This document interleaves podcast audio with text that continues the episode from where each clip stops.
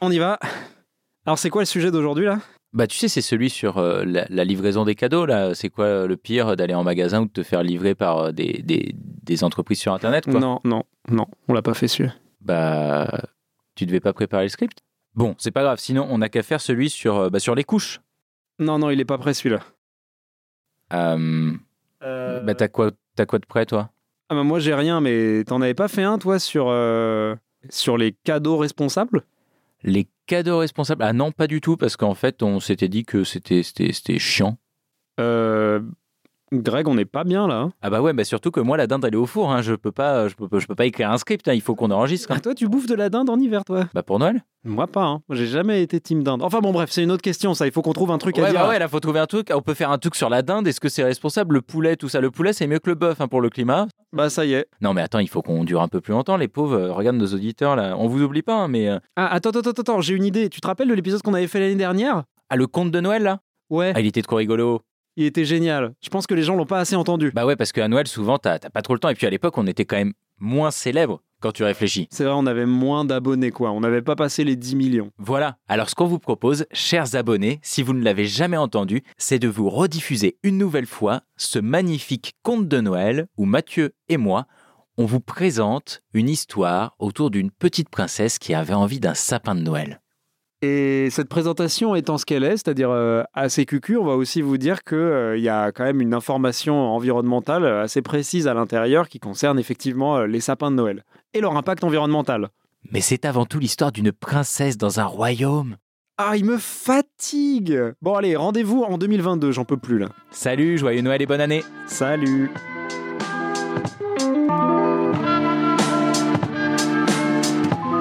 Pour sauver la planète, faudra-t-il sacrifier le sapin de Noël? En septembre dernier, le maire écolo de Bordeaux, Pierre Hermic, a expliqué qu'il ne mettrait pas d'arbres morts sur les places de la ville. Alors, quel est le coût environnemental caché derrière cet arbre de Noël dans votre salon? C'est la question que l'on se pose dans cet épisode de L'envers du décor, le podcast environnement du service science du HuffPost. En clair, peut-on encore couper des sapins juste pour fêter Noël en 2020 Et la réponse est oui. Mais bien sûr que oui. Même si vous choisissez de vous y prendre comme un pied, ça représente 0,14% de votre empreinte carbone annuelle. Pas d'angoisse, vous n'allez pas salir la planète au nom de la magie de Noël. Alors salut Greg et salut à tous, passez un joyeux Noël. On vous retrouve en 2021. Bon bah c'était rapide. Ouais. Après j'ai quand même l'impression qu'on aurait pu développer, tu sais la partie sur... Tu sais, enfin pardon mais pas sûr que ça vaille le coup. 2020 c'était bien déprimant, on va pas en rajouter une couche.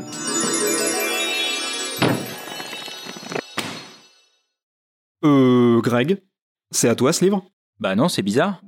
La princesse et le sapin de Noël.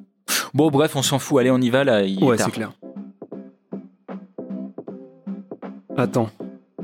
Écoute. C'est quoi cette musique? J'ai l'impression que ça vient du bouquin. Mais oui, oui. Attends, écoute, écoute. Ah, mais il y a une histoire Et puis en plus, c'est écrit gros. C'est pour toi ça. Bon, ça va, hein. Tu veux pas qu'on. Tu sais, qu'on la lise? Ça va nous prendre quoi 30 secondes au pire? Franchement, il est. Bon, allez, vas-y, d'accord. Mais donne, je commence. il était une fois, par une froide nuit de décembre, une princesse triste et désemparée. Elle attendait Noël avec impatience, mais pour recevoir ses cadeaux, il lui fallait un sapin au pied duquel le Père Noël pourrait la combler de bonheur. Mais son père, le roi, bienveillant quoique assez autoritaire, ne voulait pas d'un arbre mort chez lui, lui qui chérissait la nature par-dessus tout. Alors qu'elle pleurait au bord d'un lac, un bûcheron qui passait par là lui demanda les raisons de ses larmes. Mon père ne veut pas que je coupe un sapin pour Noël, car il adore la forêt. Le bûcheron rit à gorge déployée avant d'ajouter Mais ma petite, ne sais-tu pas que la forêt est gigantesque? L'arbre que tu couperais ne serait qu'une goutte d'eau par rapport à tous ceux qui poussent chaque année. Alors ça, c'est marrant, parce qu'en France aussi, la forêt, elle est gigantesque. Tu sais que la forêt, ça fait 200 ans qu'elle grandit Depuis 1840, elle a presque doublé de superficie. Ça veut dire que chaque année, il y a l'équivalent de 9 fois la surface de la ville de Paris qui se transforme en forêt. Ouais, c'est dingue cette histoire. Enfin, je parle des forêts en France. hein. Complètement contre-intuitif. Selon le dernier rapport de l'Institut des forêts, il y a quelque chose comme 11 milliards d'arbres en France. J'avais trouvé ça en préparant le podcast. Du coup, ça... Non, stop. Alors le podcast, on arrête. Euh, lis la suite. Moi, j'ai envie de savoir si la princesse va avoir son arbre. Bon, d'accord. Pleine d'espoir, la princesse retourna voir son père le roi pour lui dire qu'elle avait résolu le problème. Mais le roi lui répondit Et si toutes les petites filles faisaient comme toi? Et quand bien même ce ne serait toujours qu'un verre d'eau par rapport à l'océan, je suis le roi et je ne peux me permettre un tel bad buzz. Pleine de larmes, la princesse retourna au bord du lac et y croisa un marchand. Pourquoi pleures-tu ainsi? lui demanda-t-il. Quand elle lui expliqua ses malheurs, il rit de bon cœur avant d'ajouter. Mais dans ce cas, tu n'as qu'à le fabriquer, ton sapin. Tu n'auras pas coupé d'arbre, et ton père sera content. Mais quand elle fit part de son illumination à son père le roi, celui-ci lui répondit. Et crois-tu que ce sapin sera plus noble? Car il aura bien fallu le fabriquer, le transporter. La peine pour Mère Nature serait peut-être encore plus terrible. Mais quel fumier celui-là? Qui lui coupe un sapin et qu'on n'en fasse pas tout un plat, on dirait le maire de Bordeaux. Ouais, franchement, vraiment pas un papa cool. Hein. J'espère que je suis pas comme ça quand j'explique à mon fils qu'il faut trier ses déchets et que la voiture ça pollue. Enfin après, il a quand même pas tort, tu vois. Le sapin en plastique, c'est souvent une fausse bonne idée. Il y a eu quelques analyses du coût carbone complet d'un sapin de Noël en plastique. Ça représente quelque chose comme 40 à 50 kg de CO2, soit bien plus que le coût d'un vrai sapin. Ouais, ça vaut pas le coup, quoi. À moins que tu le réutilises d'une année sur l'autre. Là, ça devient rentable. Exactement, mais c'est minimum 6 ans. Et encore, ça dépend beaucoup de la manière dont il a été fabriqué ou avec quels matériaux, etc.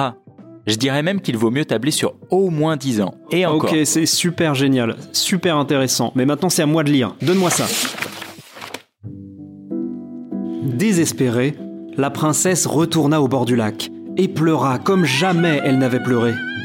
Attiré par ses sanglots, un agriculteur qui passait sur la route s'arrêta. Quand elle lui expliqua son dilemme, il rit à gorge déployée, telle une baleine à moustache avant d'ajouter. Bon, allez, c'est à moi là. Oh là là Ah, t'es relou, hein Chut.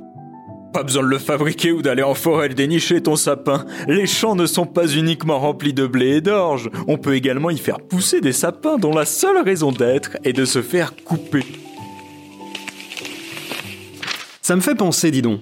Cette histoire de champ de sapins, c'est pareil en France, encore une fois. En fait, tous les sapins proviennent de plantations. Ce sont pas des arbres de forêt, si tu veux. À part bien sûr ceux de 10 mètres comme celui de Bordeaux, mais ça, c'est une goutte dans l'océan. Par contre, l'arbre de Noël du salon, lui, il a été planté spécialement pour être coupé. Voilà, ce sont des arbres qui poussent, qui emmagasinent du carbone, puis qu'on coupe. Au final, la production de sapins, ça a même un impact positif en termes de CO2. La pollution, elle vient surtout du transport et de ce qu'on en fait après Noël. Ah oui, et c'est pour ça que l'empreinte carbone du sapin naturel, elle peut être multipliée par 5 suivant ce qu'on en fait. Exactement. Si tu le laisses pourrir dans une décharge, il va libérer du méthane. Et ça, clairement, on n'aime pas trop, et le climat non plus. Par contre, si tu le recycles ou que tu le brûles, c'est beaucoup mieux. Quand je disais qu'un sapin, ça représentait 0,14% de ton empreinte carbone annuelle, c'est avec la moyenne haute, si tu le laisses dans la décharge. Si tout le monde faisait au mieux, ça serait carrément 0,03%. D'accord, là on a compris que c'était vraiment pas grand-chose. Mais la culture massive des sapins de Noël, le côté intensif si tu veux, ça doit avoir un impact négatif sur la biodiversité, non? Alors écoute, c'est une bonne question et attends, bouge pas, parce que j'avais fait l'interview de Catherine Collet en prévision du podcast. Elle est chercheuse à l'INRAE et spécialiste de la régénération forestière. Elle me disait justement que niveau biodiversité, c'est une culture pérenne. Et donc, si on la compare euh, à des cultures annuelles, eh ben, le, bilan sera bien meilleur environnemental. Et si on le compare à de la forêt euh, semi-naturelle hein, euh, qui est installée sur du long terme, le bilan sera moins bon.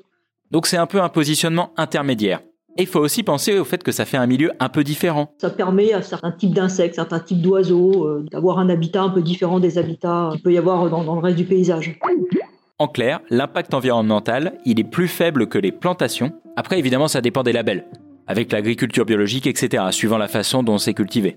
Donc, on peut dire que la culture du sapin, c'est pas si mal niveau biodiversité. Et bah ça me met de bonne humeur, moi. Je sens que la princesse, elle va avoir une bonne surprise. Allez, on reprend la lecture. Mais quand la jeune fille alla voir son père le roi pour lui réclamer un sapin provenant d'un champ cultivé, celui-ci interrompit la princesse tout à son récit. Ma fille, crois-tu vraiment que des champs de sapins sont une solution? Et les autres arbres, y as-tu pensé? Et les outils utilisés? Il est relou sans déconner. Tellement chiant. Après, il a pas tort. Dans son dernier rapport, l'IPBES, donc le GIEC de la biodiversité, explique en parlant des monocultures que le boisement d'écosystèmes non forestiers, donc des zones où il n'y avait pas d'arbres avant en gros, peut engendrer des effets négatifs pour la biodiversité et les fonctions écosystémiques. Ok, d'accord, la monoculture c'est mal. Mais comme le disait Catherine Collet, c'est déjà quand même mieux que des plantations de tomates. Les sapins grandissent pendant des années avant d'être coupés.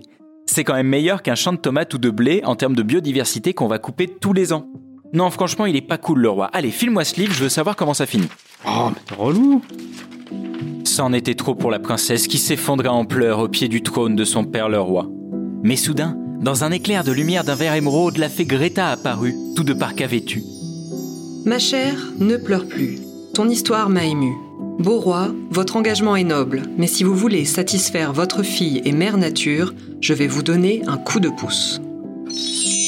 Et d'un coup de baguette recyclée, Greta inspira au roi des édits obligeant bûcherons et paysans à utiliser engrais, onguents et fertilisants les plus doux pour que Mère Nature ne fasse plus, ou presque plus, la différence entre champs de sapins et forêts. La fée disparut dans un nuage de coton et le roi accompagna sa fille dans un champ de sapins cultivés. La princesse choisit le plus beau des sapins de Noël, un sapin qui ne fasse pas rougir le plus vert des rois. Yes Wouh Je savais que ça allait bien finir Ah, je suis tellement rassuré pour la princesse Ah là là, moi aussi. Tout est bien qui finit bien. Ça me fait penser que dans la vraie vie aussi, on peut améliorer la culture des sapins, même sans baguette magique. En utilisant moins de pesticides et d'engrais, en optimisant l'arrosage, en respectant la faune et la flore. Pour ça, il y a des labels hein, qui existent déjà. Plante bleue, par exemple, qui s'assure que ton sapin, bah, il est respectueux de l'environnement. Et les choses peuvent même aller encore plus loin, si on imagine un peu le futur. Catherine Collet m'expliquait que moins il y a d'intrants, mieux c'est.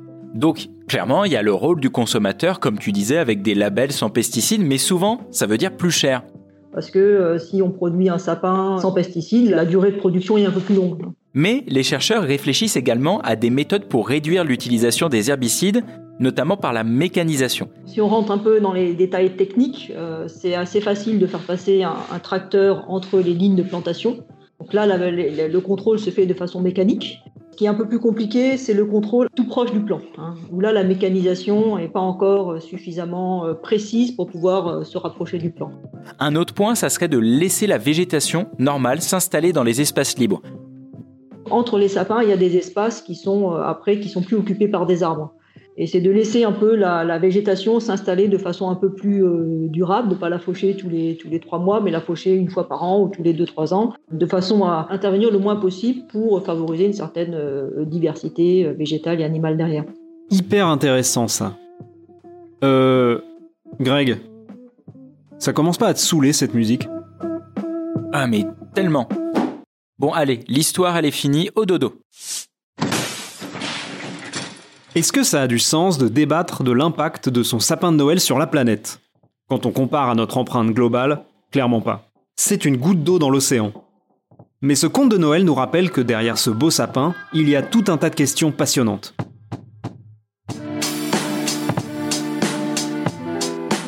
Fabriquer artificiellement quelque chose, est-ce mieux pour la planète que de lui prendre ses ressources? Peut-on rendre plus durable notre exploitation de l'environnement? Est-ce qu'une bonne chose pour le climat l'est forcément pour la biodiversité? Tous ces débats sont essentiels si l'on veut réussir une vraie transition écologique. Et la morale de l'histoire, c'est qu'il vaut mieux faire en sorte que le sapin de Noël nous montre la voie, plutôt que ce soit l'arbre qui cache la forêt.